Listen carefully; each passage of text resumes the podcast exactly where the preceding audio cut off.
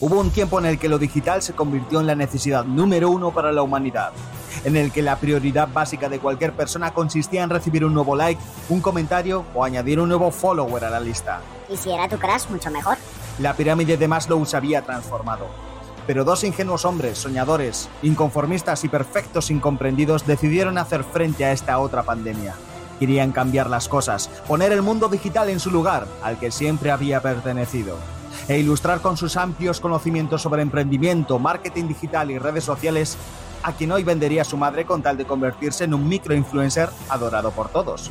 Y si en esta complicada aventura encima conseguían sacar una mínima sonrisa a quien les escuchara, Pues oye, de puta madre, ¿no? ellos son los espabilados. Hola, ¿qué tal gente? ¿Cómo están? Eh, a ver, no lo saben, pero esta es la tercera vez que hacemos la introducción, porque soy un crack, ¿ok? ¿Y quién soy? Soy Carlos Muñoz, un Carlos Digital, estoy en compañía de Hugo Cotro, un, un Hugo Cotro digital. un Hugo Cotro Digital. Eh, a ver, gente, esto es Espabilados, el podcast donde todo es improvisado, pero nada es inventado, ¿ok? Aquí hablamos de negocios, marketing, emprendimiento y de mucho más, de la vida misma. La vida misma porque el marketing es como la vida misma y los La negocios vida son es como la vida. marketing, efectivamente, es así. Exactamente, exactamente. Entonces, bueno, a ver, para los que no lo entiendan, la primera vez no estaba grabando cuando comenzamos con- a conversar, la segunda vez, por alguna razón mi micro no funcionaba. Entonces estamos aquí ya por, por segunda vez, tercera, tercera vez hablando de nuevo del tema, Pero estamos. pero estamos, eso es lo, lo Estamos, importante, estamos. Y lo otro, estamos hablando de un tema muy interesante el día de hoy, que van a ser e-commerce, negocios online, ¿ok? Tiendas online, tiendas con las que vender cositas y ganar dinerito. Efectivamente. Correcto. Claro, porque también es eh, cierto, la, la corrección muy buena porque puedes hacer cualquier tipo de negocio y no vender un producto físico ni, ni tangible directamente, ¿no? Y de eso va también el tema de e-commerce, ¿no? Este, de diferenciar también, porque si quieres comenzamos cayendo de, de entrada de una al, al tema y yo creo que mucha gente no entiende la diferencia entre lo que es un marketplace y un e-commerce, ¿ok? Por ejemplo, ¿vale? Pues ilústranos. Claro, y es que, por ejemplo, la gente dice, ah, claro, un e-commerce como Amazon, y es como, no, no, no, no, no, no, no, no, no, no, no. Si tuviéramos que diferenciar las cosas, ¿ok? Podríamos decir fácilmente que, para, para simplificarlo, un e-commerce es una tienda, un marketplace es un centro comercial. ¿ok? Básicamente tocho, a lo, a lo tocho, grande. a lo grande. ¿ok? ¿ok? ¿Por, qué. ¿Por qué esto es así? Pues porque, por ejemplo, Amazon no es una tienda. Amazon es un gran centro comercial digital que tiene un montón de tiendas y un montón de vendedores. Millones. Millones. Entonces, claro, no es lo mismo que yo, Carlos, el día de mañana monte un e-commerce sobre, qué sé yo, informática y yo venda productos de distintas marcas, pero todos son bajo mi nombre, bajo mi marca, bajo mi empresa y yo me hago cargo de todo, a yo de repente empezar a vender en Amazon, donde tengo de paso unas 800 mil personas más vendiendo también informática. ¿Ok? ¿Por qué? Porque, bueno, así funciona un marketplace. ¿Qué otro marketplace existe allí fuera? Por ejemplo, eBay. Eh, Por ejemplo, creo que ¿Cómo se también llama entra- este que, este Sí. que es tan, tan conocido en Latinoamérica? Mercado. Mercado Libre.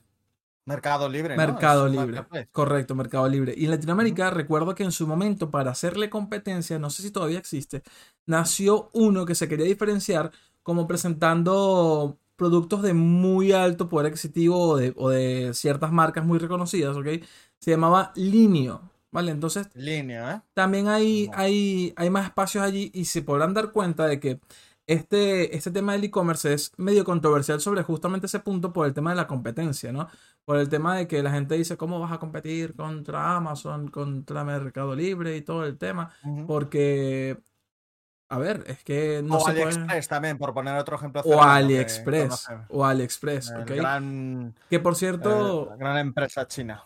Con, con ese punto del Express, también podríamos hablar del dropshipping aquí un, un poco para también separar un poco el tema de lo que este, viene siendo Vale. como los tipos Sí, de modelos si de... surge, Sí, Si le interesa a la gente, también que nos lo vaya diciendo. Claro. Ahora mismo en directo. O que nos lo dejen en comentarios del podcast para futuros podcasts si quieren que profundicemos en dropshipping. claro, para el que no lo sepa, dropshipping no lo voy a deletrear, pero es drop en inglés y shipping de ship, ok, ING al final. Lo digo porque No muchas... No, no mierda, no, no, no. no, shipping con P, ok, de barco. Eh, ¿Por qué? Eso Porque es. justamente es de, de enviar y vender directamente, de eso va, ¿no? Eso El, el tema. Y es una de las tantas formas de hacer un e-commerce o de conectar directamente gracias a. Alibaba con Amazon y con todo el rollo. ¿Ok? Efectivamente. ¿Qué pasa?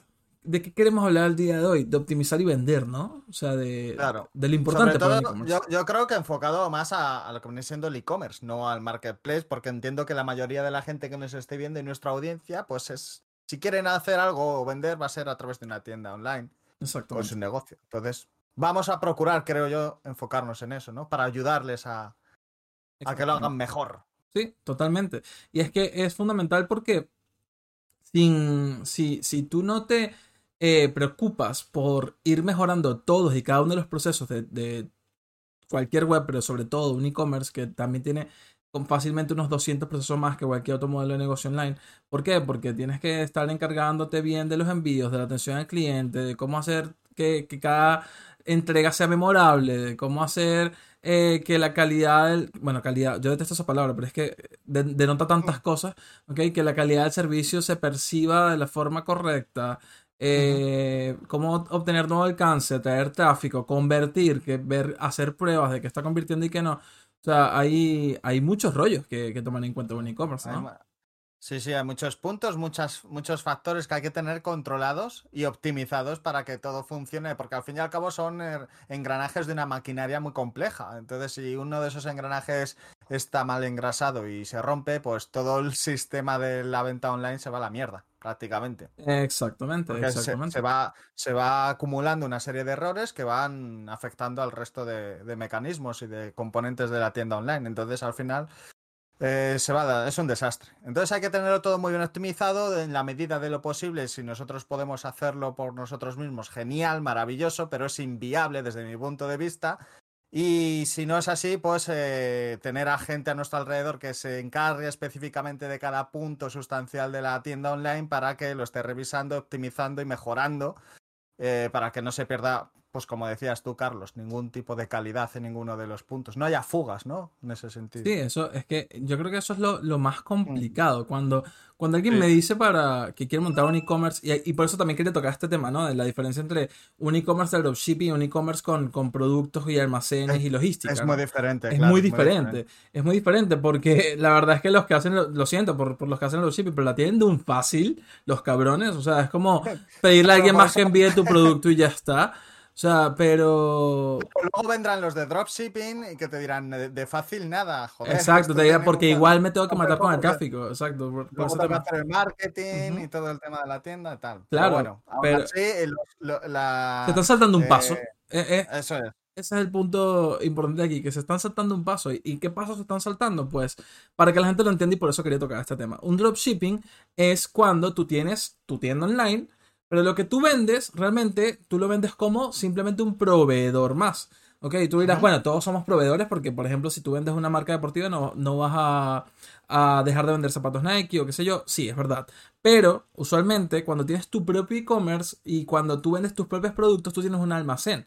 La diferencia entre un e-commerce tradicional o regular o que tiene su propio almacén y vende sus propios productos significa que él debe contar con stock. Lo que debe contar con cualquier tienda eh, que sea eh, digital o no. ¿Ok? ¿Y cuál es la diferencia con el dropshipping? Pues que ellos nunca tienen stock. Ellos simplemente lo que hacen es conectar digitalmente con otra tienda y se encargan de decirle a esa otra tienda, oye, cuando a mí me compren algo, yo te lo voy a comprar a ti inmediatamente y tú se lo vas a enviar al cliente. ¿Vale? ¿Te parece? Y ahí ya está. ¿Ok? Eh, Tú lo que eres es un intermediario y lo que haces es tratar de buscar gente Para que compre el producto. ¿Ok? ¿Qué Claro, pasa? Es el punto de conexión, por así decirlo. Exactamente. Entre, entre- entre la demanda y el, y el producto. Exactamente.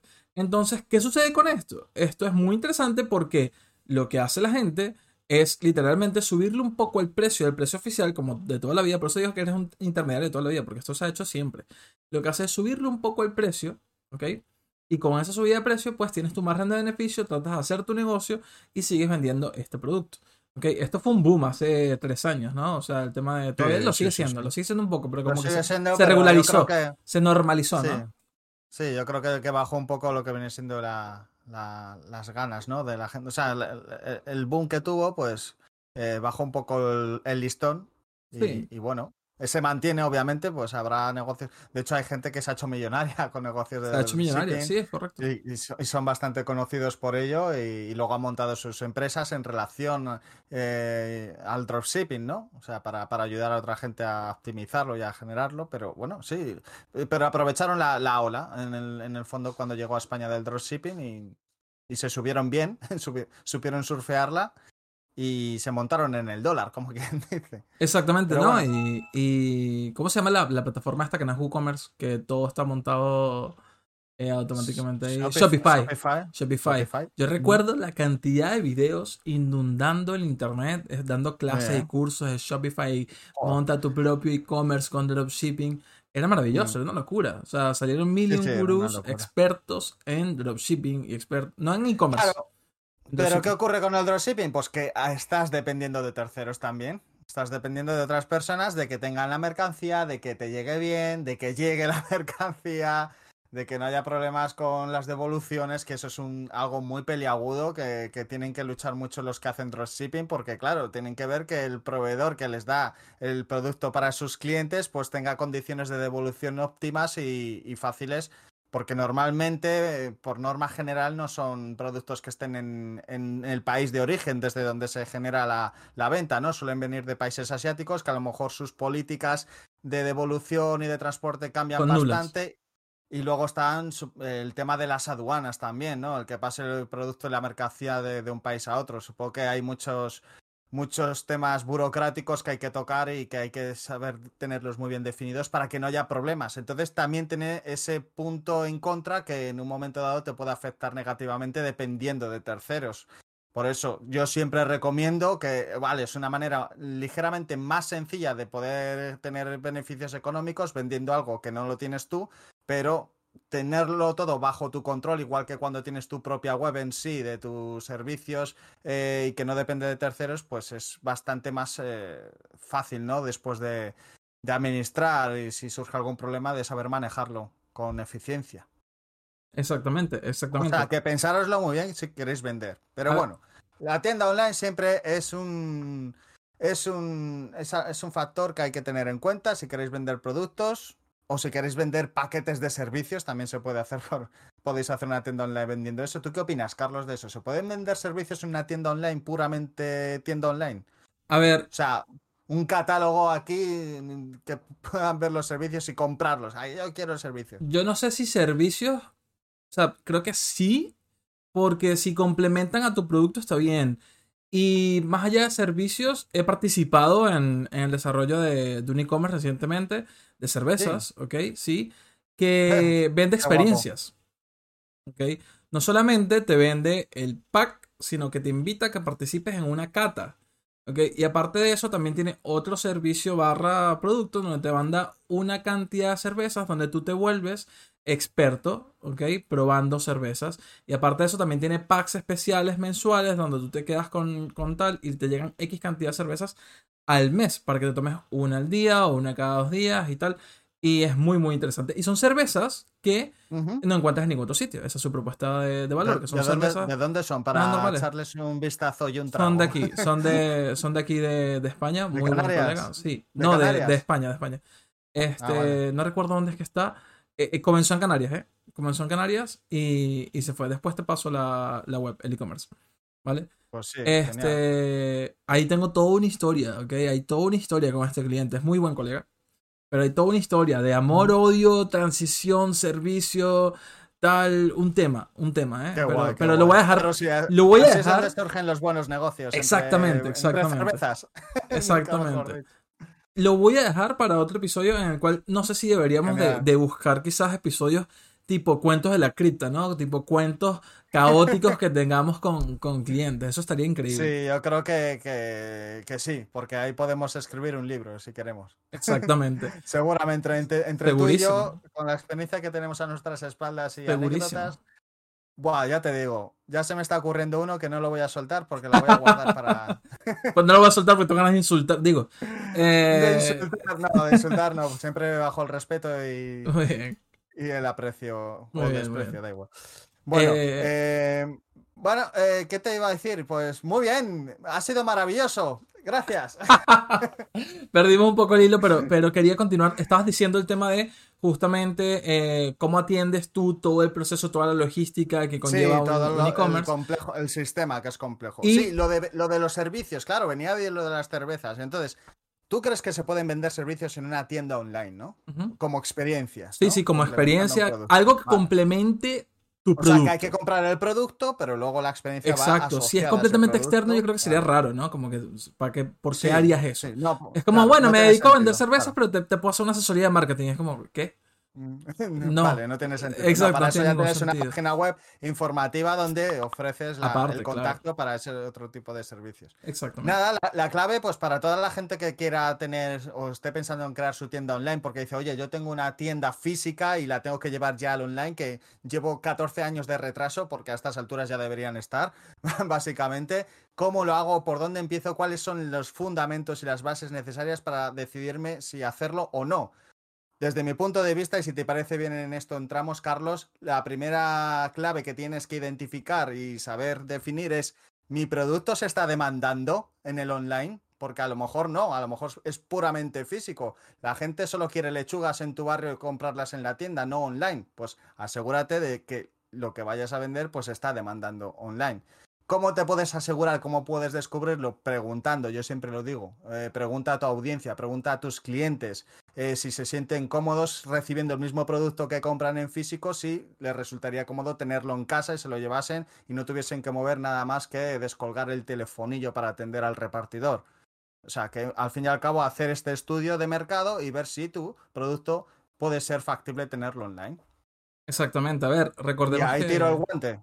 Exacto, no, no, a ver, recordemos que esto, esto es lo que, lo que llamamos como eh, prueba o, o estudio de mercado, todavía lo que acabas de decir. ¿Y por qué se le llama así? Pues porque recuerden la definición de mercado dentro de justamente lo, que- lo que es marketing en general en negocios. Un mercado es un conjunto de personas, ¿ok? Que tienen una necesidad o algo en común, ¿ok? Entonces, si ese grupo, si existe un grupo de personas que necesitan esto, pues perfecto, vamos a, a ofrecérselo, ¿ok? Y eso de verdad que es lo primero que, que se debe hacer. Yo podría también justamente complementar eso de, de preguntarle al público. También lo que haría sería, actualmente se hace mucho, ver este, qué tantas búsquedas tiene la palabra clave de ese producto, hacer varias búsquedas y, y verificar, ver que realmente hay alguien interesado en esa palabra que define tu, tu producto o en ese problema, ¿ok? Hay que esto hay que saber hacerlo, ¿ok? Hay que saber hacer estos estudios, pero puede ser a veces hasta más barato simplemente con herramientas gratuitas de, de Google y 100% Ujú. recomendado, porque si no, te vas a lanzar al agua y cuando vienes a ver, no era agua, sino este, realmente un montón de rocas que te están esperando al- a- Sí. abajo en, en una cascada caótica. ¿Ok? Entonces, sí, Cascada horrible. caótica, me ha gustado el término. Clarísimo. Cascada caótica, muy épico. Exacto, como te tiras ahí de clavado y cuando te vas cayendo, pues te das cuenta de que la has liado. Porque nunca debes invertir a ciegas, ¿ok? Porque un e-commerce lleva inversión, ¿ok? Y continuando con el, con el, con el punto de justamente las recomendaciones, hablaste de algo muy interesante, de lo cual tengo una anécdota. No voy a decir Ujú. quién, ¿vale? Pero eh, hablaste sobre los problemas de tener un dropshipping o los problemas de enviar productos y cómo haces para atenderlos y cómo le buscas la vuelta, ¿no? A, a cada situación. Y tengo un conocido que es muy fanático de los dropshippings, ¿ok?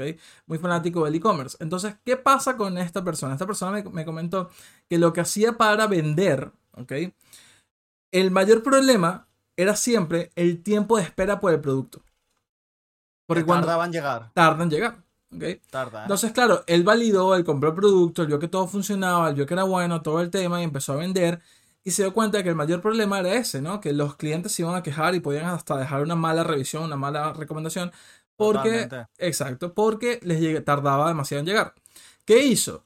¿Ok? Es un puto genio. Y tomen nota todos los que tengan problemas con los envíos.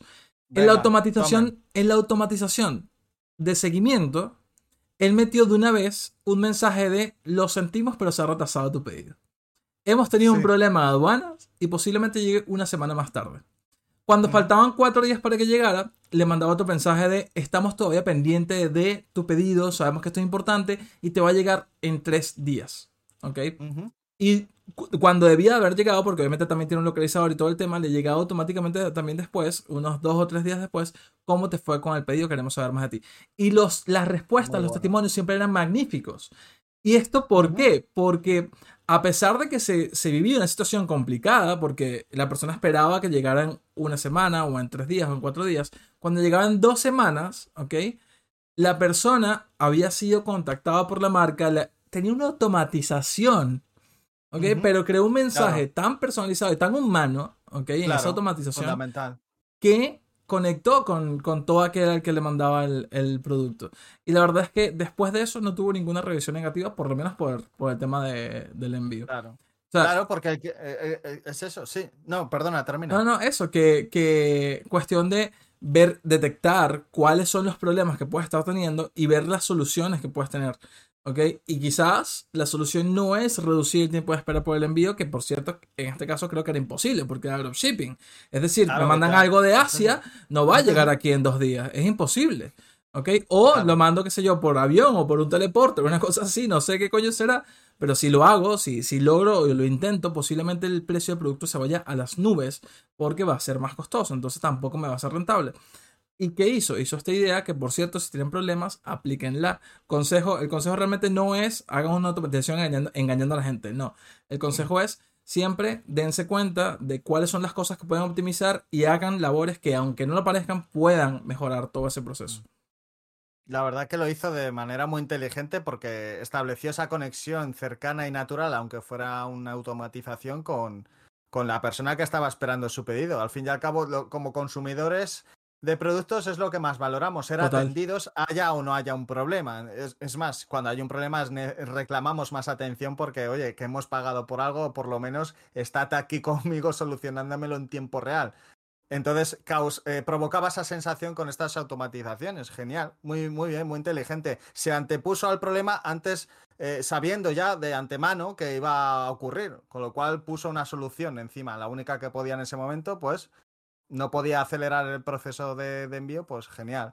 ¿Y tú sabes, Carlos, qué, sistema utilizó para esta automatización de mensajes o en qué plataforma lo hizo? Él utilizaba Shopify y inmediatamente después era tipo ActiveCampaign, ¿ok? O sea, él, ya, lo que hizo fue, o sea, tampoco es que era algo muy, muy bien programado. Él simplemente tomó nota de los tiempos y programó en cuanto a esos tiempos, una vez hacía el pedido, cuánto tiempo tenía que decirle, se envió, después dos días después decirle se ha retrasado, lo lamentamos mucho, cuánto tiempo hace seguimiento, porque él ya sabía que le iba a llegar en 14 días en vez de en 7. Entonces él hacía, él, multiplicó la cantidad de mensajes y dijo, mira, vamos a hacer mensajes personalizados aquí y ya está. ¿Ok? Este, lo que te digo, no fue no, no, es que se tuvo que buscar un superinformático para conectar herramientas y ver cómo hacía el seguimiento y tal. Dedicó un poco de tiempo a indagar en la herramienta y ya, Exactamente. configurarla. Y ojo, también es cierto que si te llega un mensaje de este, lo siento, pasar retrasado dos días más y ya tú tienes el producto o te llega el día siguiente, tú te vas a alegrar, no te vas a molestar. ¿Ok? aún, cuando fallase esa norma y llegase a tiempo o, temprano o lo que sea, o quizás un poco más tarde, estás, estás avisado y si se adelanta, pues feliz. Y si no, pues ya estuviste avisado. ¿Ok? Entonces, eh, me pareció una idea genial y algo que definitivamente debería tomar en cuenta cualquier persona con un e-commerce. Búscale la vuelta a los problemas y enfócate en que el cliente esté tranquilo. ¿Ok? Eso, es, fundamental. El cliente. El cliente es la clave, es la base de todo, es la piedra angular sobre la que debe girar vuestra tienda online, vuestro e-commerce y también vuestra tienda física, o sea, no lo olvidéis en ningún caso. Eh, y a raíz de esto he metido esta puya, esta entrada tan sutil para responder al comentario de uno de nuestros seguidores, de nuestros espabilados, que lo ha dejado en Twitch. Para la gente que no pueda ver este, este episodio en directo, pues tenemos comentarios de la gente que nos va dejando por aquí, pero bueno nos lo podéis dejar en el podcast en cualquier momento dado si tenéis alguna duda. Claro, porque nos pueden estar escuchando en, aprovecho yo este espacio, aprovecho porque nos pueden estar escuchando en Spotify, en Google Podcast, en todos los espacios que digan podcast y aparte de eso, estamos en Instagram, Twitter, eh, Twitter no, tenemos, ¿por qué siempre digo Twitter? Lo peor es que yo no, uso esa plataforma. yo no uso esa plataforma, que es lo peor, o sea, no estamos en Twitter, gente, lo lamentamos, si deberíamos estarlo, pues dínoslo a través de Instagram, por ejemplo, o a través de Facebook. Eh, Pero eh, por ahí también nos pueden hacer preguntas y las responderemos al final del episodio, porque eso siempre hacemos. Siempre que terminamos nos quedamos un ratito más a ver si hay algunas preguntas de los que están en directo y respondemos. Perdón por interrumpirte, sigue adelante, responder a Cranel barra baja que dice, de repente, hablando sobre temas de tiendas y tiendas online, dice, yo tengo un problema, ojo, tiene un problema, vamos a resolvérselo, Carlos. Yo tengo una, dice que tiene una heladería y, doy pr- y da pruebas gratis a sus clientes, pero la gente da malos comentarios. ¿Debería tenerlo en cuenta? Mi respuesta rotunda es sí, obviamente deberías tenerlo en cuenta. Lógicamente te están dejando un comentario, una opinión, una reseña, ya sea positiva o negativa, debes tenerlo en cuenta, debes escuchar a tu cliente, a tus potenciales clientes, porque si les estás dando pruebas, a lo mejor es que no te han llegado a comprar ningún producto, pero con más razón debes tenerlo en cuenta para mejorar ese producto, esa atención, esos ingredientes, esa manera de exponer el producto, con lo cual sí, obviamente debes tenerlo en cuenta.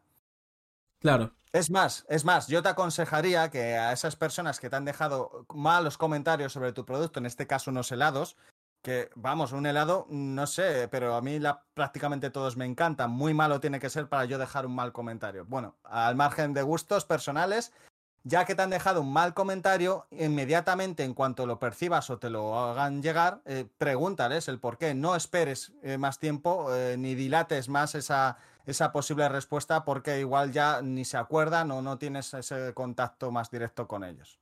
A ver, en principio es muy importante también ver y que analice cuál es el, el feedback real, ¿no? Y el motivo de, del comentario de descontento. Puede ser que, qué sé yo, se tarda en la entrega o no fue bien presentado o lo que sea. Este tipo de... O de- es una mierda. o simplemente más. porque es una mierda. Y si es una mierda, pues lamentablemente tienes que retirarte o tratar de mejorar el producto. Yo Claro. usualmente termina siendo lo primero. Pero este sucede muchas veces que en este tipo de casos algo que siempre recomiendo con el tema de comida. Actualmente, con el tema de comida, yo no recomiendo que solo vendas buena comida, sino que también vendas comida a la cual le puedas tomar foto. Porque pasa de ser comida a ser una experiencia. Eso es comida instagramera. Comida para Instagramers, así tal cual. Sí, ¿ok? sí, sí. Ojo, ojo, porque yo creo que este podría ser un pedazo de sitio, un pedazo de local. Ok, sabes que se hizo muy famoso esto- este tipo de local que todos quebraron, que son los locales de cereales. No sé si llegaste a ver alguno. Todos quebraron, porque nadie es tan fanático del cereal. Pero estaba muy guay a comerte un cereal que, que era de, de realmente galletitas de chocolate de tipo americano y nunca nadie volvió a ir, pero iba que si una vez cada tres meses y todos cerraron. No, no, tengo, no conozco ninguno que haya quedado abierto después de ese gran boom que hubo hace como dos años. ¿Ok? Y es eso, ¿ok? Presenta bien el, el producto, ve cuál es el descontento real. De hecho, hasta lo que podrías hacer es un focus group. Recomendadísimo siempre un focus group. Preguntar qué está pasando y ver, qué, y ver cómo puedes mejorarlo. Sí, por- porque la, la pregunta que nos plantea este espabilado o espabilada, eh, yo creo que hace referencia a si le debería, si debe sentirse afectado porque le den un comentario negativo. No te sientas afectado y ni, ni te deprimas, en ese sentido no, pero sí que debes tenerlo en cuenta para mejorarlo. Toda opinión crítica que tengas, siempre que sea constructiva y no destructiva, debes adoptarla. De hecho, debes tener un cuadro de mandos o un lugar donde poder apuntar estas, estas eh, opiniones y, y valo- y valorar la, la solución. O sea, no te quedes con que te han dicho algo malo y que no, no valen para nada sus comentarios porque tú haces lo mejor del mundo. No. No había pensado, esto también, eh, traten de solucionarlo, voy a pasar al siguiente punto, pero qué Venga, jodido es, qué jodido es tener malos comentarios vendiendo helado, tío. O sea, Es, sí, Hostia es que puta. es un helado. ¿Qué has O sea, hecho con el helado? no. ¡Coño! Eh, eh, hay, hay que, hay que ponerle ganas allí. Eh, ok, E-commerce, e-commerce. continuando con el tema e-commerce, ok, ¿no?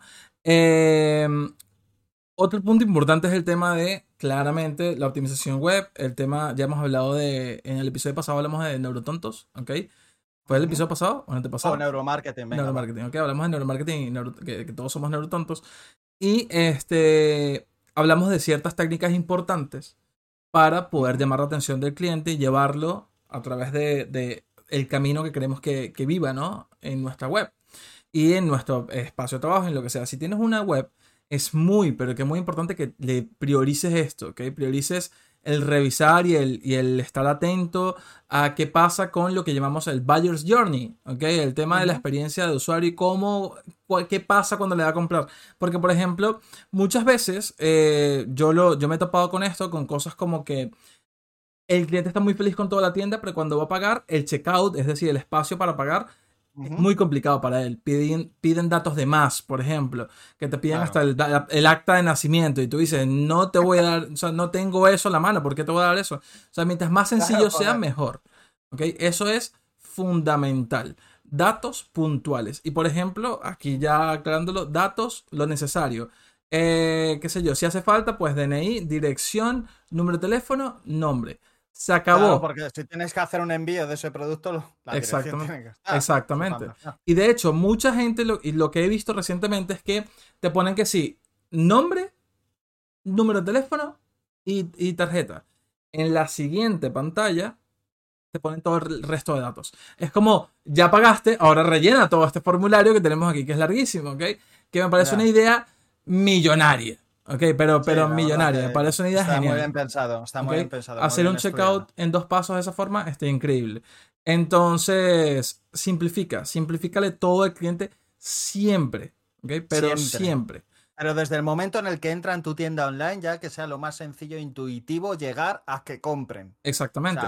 Es que, como que no tengan que hacer nada. Yo siempre digo que cuando alguien hace una tienda online o esté en previsión de hacerla, se fije, aunque parezca muy pretencioso, en los más grandes. Fíjate en Amazon y en el proceso de, de cómo compras tú un producto. Bueno, de hecho, una vez que ya estás logueado en Amazon, ya has hecho alguna compra, en dos clics has comprado cualquier cosa porque ya tiene todos tus datos. O sea, están facilitando mucho el que el usuario tenga que involucrarse lo mínimo posible para poner datos, para dejar otros otros, otra información que no es necesaria, que, o sea, se lo pone muy sencillo, pues tú aplicas ese concepto a tu tienda, a tu humilde tienda online, dependientemente de lo que vendas. Facilidad. Sí, y para esto existe una herramienta que te permite saber qué hace el usuario cuando está dentro de tu web, ¿ok? Esa herramienta se llama Hotjar, ¿ok? Yeah. Hotjar. H Gracias, Hotjar, por patrocinarnos. Este Gracias, Hotjar. Sería increíble. Este, Hotjar es muy, muy buena herramienta. Tiene una versión gratuita que conecta directamente con WordPress, con Shopify, con lo que tú quieras. Y lo que hace es darte un mapa del calor de dónde estuvo el mouse, el puntero de ratón. ¿ok?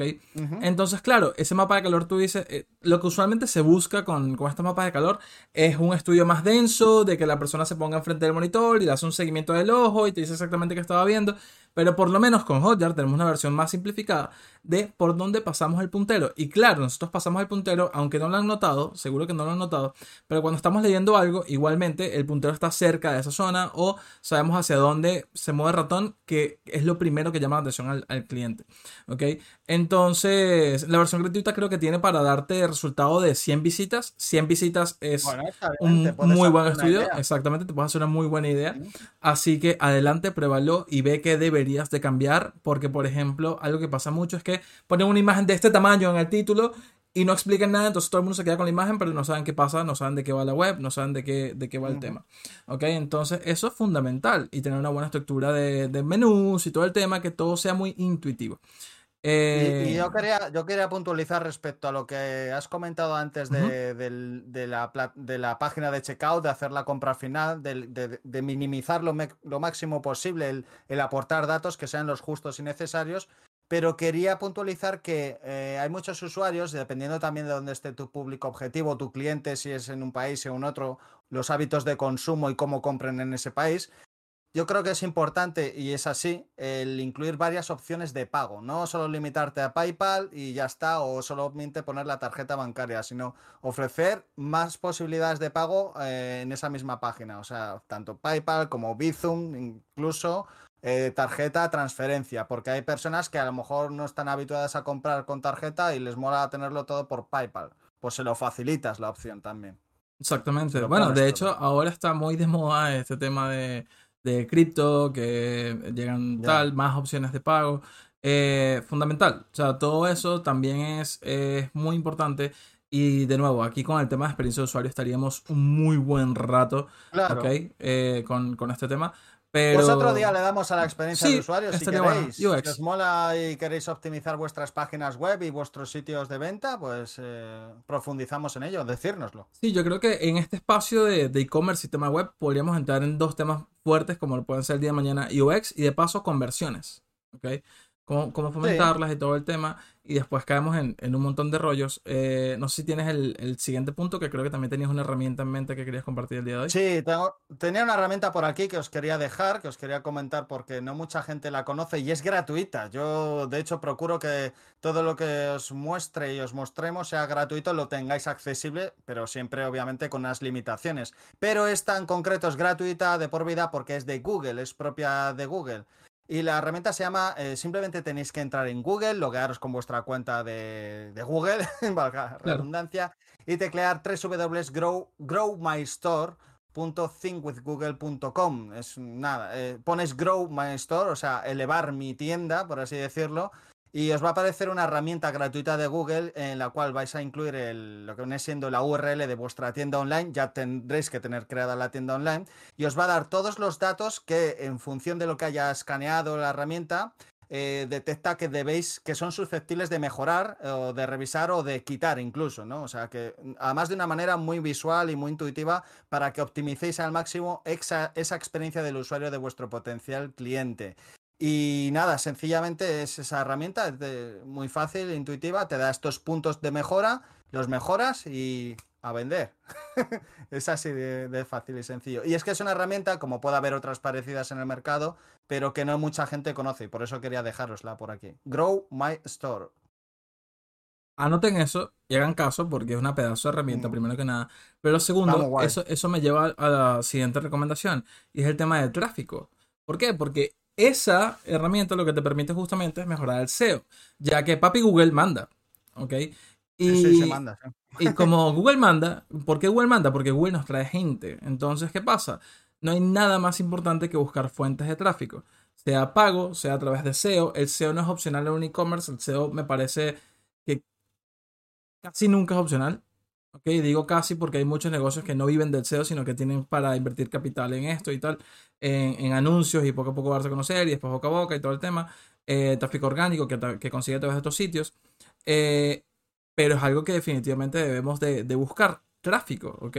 Y para un e-commerce esto no es opcional. Eh, no es opcional el SEO, no es opcional entrar en Pinterest también, subir todas las fotos de tus productos a Pinterest también para que se muestren. O sea, tienes que buscar tantas opciones y tantas formas de tráfico como sean posibles, ¿vale? Uh -huh. Ya que estas opciones son justamente las que nos van a ayudar a ser vistos, ya que queremos conversiones, pero mientras más tráfico tengamos, más conversiones vamos a tener. Eso es así de sencillo, eso es fundamental, ¿ok? Entonces, si puedes, haz SEO, si puedes, ten un blog dando recomendaciones de cómo se podría uh -huh. utilizar tu producto, si puedes, eh, haz crecer una comunidad, si puedes, apóyate en lo que puede hacer tu producto por los demás y complementalo con contenido para así irte dando a conocer también.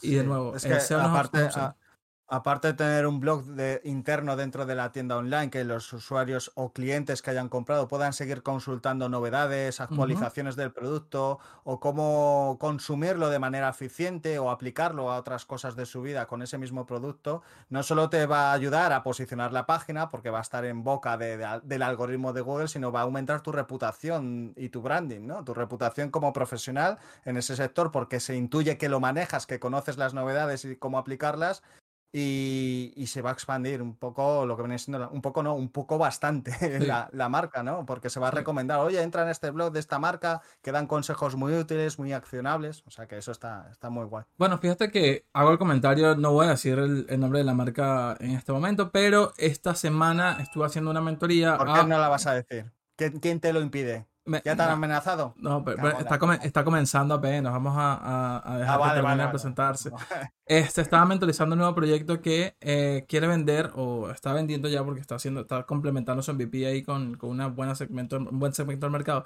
Lo que está haciendo es dedicándose a vender eh, paquetes semanales, ¿ok? De envases de verduras, vegetales y flores uh -huh. comestibles. Ok, te llegan tres cajitas muy bien cuidadas, ok, de eh, estos productos que son para cuidar tu salud. Entonces te llegan vegetales, verduras y flores comestibles que te duran una semana, ok. Uh -huh. Te explican cómo guardarlas y todo el tema. Así presentado suena bastante bien, pero yo les dije, ¿qué voy a hacer con eso? Y ahí se quedaron locos porque dijeron como que no, pero tiene nutrientes. Y yo sí, pero ¿qué, ¿qué, voy a hacer con eso? Obviamente me lo voy a comer.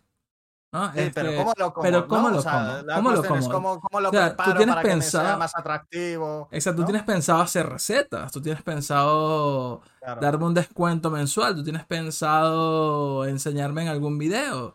Eh, ¿Hay algún influencer que se entere de que esto existe y está haciendo cosas? ¿Conoces algún chef? Todo eso es lo que se te escapa cuando tienes una buena propuesta de valor, porque la verdad es que suena bastante interesante que te llegue a tu casa eh, vegetales para que cuides de tu salud y de paso tiene nutrientes y todo es un tema científico que demuestra cómo la bolsa de lechuga del mercado no te da Datos. nada en Yo comparación. ahí pondría datos. Sí, sí, sí, son Tú datos increíbles. los datos, escríbemelos en tu blog, los leo y digo, hostia, es cierto. Exactamente, exactamente. No Imagínate que esta gente muestra cómo todos los minerales y, y vitaminas que se pierden en los vegetales del supermercado. Revienta, ¿por qué? Porque eso atrae a la Claro. gente, que- genera el típico miedo y después le dices, ah, pero mira, estos vegetales no. Y te ponen los de ellos que te llegan a tu casa directamente y todo el tema. O sea, eso está increíble. ¿Y qué pasa? Sí, muy interesante. justamente formas de complementar, de atraer tráfico y de hacer contenido para que el producto tenga más sentido dentro del mercado. Porque es que debes pensar en, en tu cliente y tú puedes pensar que tienes una super oferta, pero si tu cliente no, no puede verlo, tocarlo, sentirlo tangible, ver cómo lo va a Claro. resolver, tienes que complementarlo al máximo. ¿Y qué les cuesta a una persona que ya hizo todo un estudio de unos vegetales súper super top e increíbles que guardan vitaminas y, y envases especiales y todo el rollo? Yo, ya, busquen Claro. les falta una receta. O sea, después de todo eso, se- le estoy haciendo entender ahora que le falta recetas a este tema, ¿vale? Claro, pero, Y- pero que es, sí. es un posible cliente de vuestra agencia que le Es un posible cliente, es un posible cliente. Porque me parece un proyecto bastante Es un proyecto interesante muy interesante. no- Está Está bueno, guay, está guay. está bueno, está muy, muy bueno. Pues no, pues nada, suerte con ello, no lo soltéis, ¿eh? Sí, sí, no lo solté porque lo llamo. Este- está Llama- muy, muy llámale, bueno. invítale al podcast, joder. Le invitamos, dile, le Oye, invitamos". mira, si vamos a trabajar juntos, lo primero que tienes que hacer es intervenir, yo Pasar lo siento, en espabilados. Es pasar por aquí. Encima te das publicidad. Sí, sí, exacto. No, a ver, este, primero que nada, Claro, nos hablas, nos hablas un poco de tus vegetales comestibles, de tus florecillas del campo y nos convences a mí y a toda la audiencia. Fíjate. Exacto, exacto. No, este, está, está muy buena la idea, pero el punto es ese, ¿no? Piensa en cómo complementar tu oferta. Eso es fundamental también. Eh, tú crees que tienes una, una propuesta de valor, pero sienta a cinco colegas que crees que pueden estar interesados en el producto y preséntaselos Claro. como lo vas a presentar en tu web. ¿Por qué? Porque, o presentas en la web y que te digan las dudas que tienen. Y tú les dices, mira, olvídate del diseño, olvídate de las palabras bonitas que están allí. Dime qué piensas de la propuesta. ¿ok? Pues eso también es importante. Tienes un colega que es vegano y quieres presentarle un, un e-commerce de, de vegetales y de repente te dice, yo creo que debería ser el botón más curvo. Cállate la boca. Cállate. Yo quiero que me hables de qué te parece la propuesta vegetal. O sea, no me hables del botón Claro. curvo. ¿Ok? Entonces, este, eso siempre déjalo, déjalo claro porque si no vas a perder un montón de tiempo en un focus group. Me ha pasado mucho. ¿Ok? Sí, ¿eh? Eh, eh, pero eso, pedazo de historia que acabo de marcarme aquí. Sí, no, pero está guay, es muy interesante para tenerla en cuenta y, Sí. y bueno, desarrollarla. Mira, yo vi que leíste esto, tenemos esta duda, ¿ok? Pero yo creo que entra también eh, en un tema muy interesante que puede ser el tema de crisis de marca, Venga, dale, ¿ok? exponla tú. ¿O quieres que la lance yo? No, no, si quieres lanza, lanza, lanza, lanza. Dale tú. No nos queda Ya, mucho tiempo, ¿eh? Solamente eso, eso Sí, te voy a decir. eso. Nada, vamos a dar respuesta al comentario de, de otro espabilado, de otra espabilada, porque claro, os ponéis nombres que son difíciles. Boneri, Boneri, Boneri. no, femenino, yo creo femenino. Color y, y Boneri, sí, Venga, va. de femenino. Bueno, espabilada Boneri, te vamos a responder porque ella nos dice, tengo una pregunta interesante, ojo, no es cualquier pregunta, es interesante, dice, no sé si conocen el escándalo de Deni Lovato, que acusó a un negocio local de yogur de promover la cultura tóxica de dieta. ¿Cómo responderían ustedes como marca para defenderse de una acusación tan grave? ¿Tienes tela para cortar, Carlos? Pues venga, coge Sí. las tijeras. A ver, eh, lo es que esto es es súper controversial porque es que... A ver, Demi Lovato. Espera, que quiero analizarlo bien. Demi Lovato acusó a un negocio local de yogur de promover una cultura tóxica de dieta. Yo creo que nos faltan. A ver, lo primero que, que hay que entender es que esto lo vamos a profundizar definitivamente. claro. Vamos a profundizar no solamente sobre este caso, sino quizás preguntar un par de casos más y traerlos a la mesa en un episodio de, de crisis de marca. Pero más allá de eso, eh, siento que me falta información porque de verdad una cultura tóxica de dieta o estaba simplemente promoviendo una dieta. Porque si Eso simplemente, si simplemente, si simplemente promuevo una dieta, tengo que hacer muy poco ¿ok? O sea, simplemente tengo que hablar de la salud, del estado, de mi objetivo, de querer ayudar a la gente que se lo propone y que lo quiere hacer y punto. Porque si tú no te quieres Claro. cuidar, pues no compres mi producto y, ve- y anda por otro lado, ¿sabes? Vete al Starbucks más cercano y cómprate un triple mocachino con crema, no pasa nada, es tu decisión. Y respeto tu decisión. Pero por ese lado eso. Pero ahora, si realmente estaba haciendo algo mal, pues eh, yo lo que haría sería pues tratar de adaptar un poco el mensaje, dejar claro cuáles eran mis intenciones con, con el tema. ¿Ok? Eh, ok, mira, Demi Lovato sufre de anorexia y bulimia. Entró a la tienda de yogur y se alarmó porque dice que vio puras cosas sin azúcar y sanas a dieta y se triggerió. Eso es, eso ya es decisión de, eso ya no es un problema de la marca. Para nada, para nada. De hecho, ¿sabes qué haría? ¿Sabes qué haría en esa situación de crisis de marca? Continuaría ¿Qué el escándalo. tío? Continuaría el escándalo. Que se hiciera más gordo. Sí, aprovecharía que el escándalo fuera más gordo. Porque tengo que, tengo que aprovechar que Demi Lovato, que trae tráfico que te cagas, hizo que me vieran. Claro. porque no estoy haciendo nada malo. O sea, esto No, es un espacio dedicado a esto para la gente que le gusta esto. ¿A ti no te gustó? Lo siento mucho, Claro, pero... fue, a ver, lo que le pasó a Demi Lovato es que con su problema de anorexia, que es un dato que ahora nos acaba de, compartir Boneri, pues lo llevó a su terreno personal, no a un terreno objetivo eh, basado en datos o en, o en cosas que se pudieran ser tangibles y verificadas y contrastadas por expertos nutricionistas. Exactamente. Si se hubiera dado el caso de que un nutricionista relevante y, y con un peso en la comunidad eh, dietética hubiese respaldado el comentario de Deni Lovato, ahí el tema sería más gordo porque ya habría una entidad profesional detrás apoyando su, su opinión. Pero es, un, es algo personal, aunque Deni Lovato es famosa y tiene mucha vis- eh, visibilidad y percepción en el campo social. Pero bueno, entonces sí, yo habría hecho lo, mismo, no eh, lo que dices tú, Carlos, no aprovechar así tan drásticamente ni de manera tan, eh, no sé, fría, ¿no? Por así decirlo, o frívola, mejor dicho, la causa, pero sí intentando que darle más visibilidad al negocio. Oye, Claro. Denny Lovato, no- Denny Lovato nos ha comentado esto, pero os queremos No, decir yo- que Exacto, os queremos decir que o la invitamos o, la ¿ok? invitamos o te invito a que, que pruebes y veas esto por qué. Y de justamente todas formas se profundicemos. disculpó, ¿eh? De todas Exacto. formas, luego se disculpó Denny Lovato. Ok, porque- profundizaste eso, estabas buscando la sí. información. No, buenísimo. Ok. Sí, no, la acabo de Exacto. compartir. O sea, la de hecho, de quizás hubiera hecho una campaña donde hubiera entrado a enseñarle a la gente sobre nutrición, sobre tal, sobre el tema, porque es que eso es lo otro. O sea, una cultura de dieta no- nunca puede ser tóxico porque es que la palabra dieta está muy mal utilizada. La gente cree que Sí, es está- que no, es algo verdad para- es adelgazar. Exacto, para adelgazar. Y no, dieta es lo que tú What? hagas con tu, con, con tu forma de comer. Claro. ¿sabes? Esa es tu dieta. Tu, dieta tu hábito tu hábito nutricional. nutricional, ya está. Exactamente. O sea, que si quieres comer café todos los días, esa es tu dieta especial de café todos los días. Pero, pero es tu dieta, es lo que tú estás comiendo. ¿Ok? Entonces, es eso. Y sí creo que podríamos hablar de, de crisis de, de marca. Fíjate que este episodio ya nos dio para tres temas. Nos encanta hablar con, con la gente que está en directo porque, no, como siempre se lo decimos, aquí nada es inventado, pero todo es improvisado. Así que nos dan temas. ¿ok? Nos van saliendo cosas. que vamos anotando para poder seguir hablando en, en los siguientes episodios. Eh, quizás podríamos hablar de eso, de comunicación y, y crisis de marca en el siguiente episodio y después retomar un poco. creo- Sí. Sí, sí, no, no, perdona, sigue. No, lo de retomar un poco el tema de de e-commerce y UX y UI, porque creo que, que no sé, eh, me gustaría feedback de, de la gente. Si nos estás escuchando, dinos, sí, vete más por, por negocios, porque quiero escuchar más, o dime, vete más por comunicación, porque me gustan los escándalos y me gusta ver Mm. cómo coño poder resolver con mi marca y los malos testimonios que nos están dejando, para saber justamente qué es lo que necesitan ustedes y de qué quieren que hablemos. Igualmente, como sea, siempre vamos a perder la conversación y siempre vamos a estar aquí hablando de cientos de miles de cosas al mismo tiempo. Así que no pasa nada. ¿Vale? Es algo, es algo que va a seguir pasando aquí. Nosotros somos como pulpos, tenemos tentáculos aquí y bueno, cogemos de aquí, cogemos de otro lado a la vez. Exactamente, exactamente. Mira, eh, el episodio se acabó, gente. Se, se acabó esto. Sí, sí. O sea, esto ya se nos pasamos de, nos Ya. pasamos de tiempo. Bueno, no nos pasamos mucho tiempo, nos pasamos por tres minutos, ¿ok? Pero nada, yo creo que gracias por estar acá el día de hoy. Sí, ya se nos ha ido de las manos, pero bueno, no pasa nada. Felices y contentos.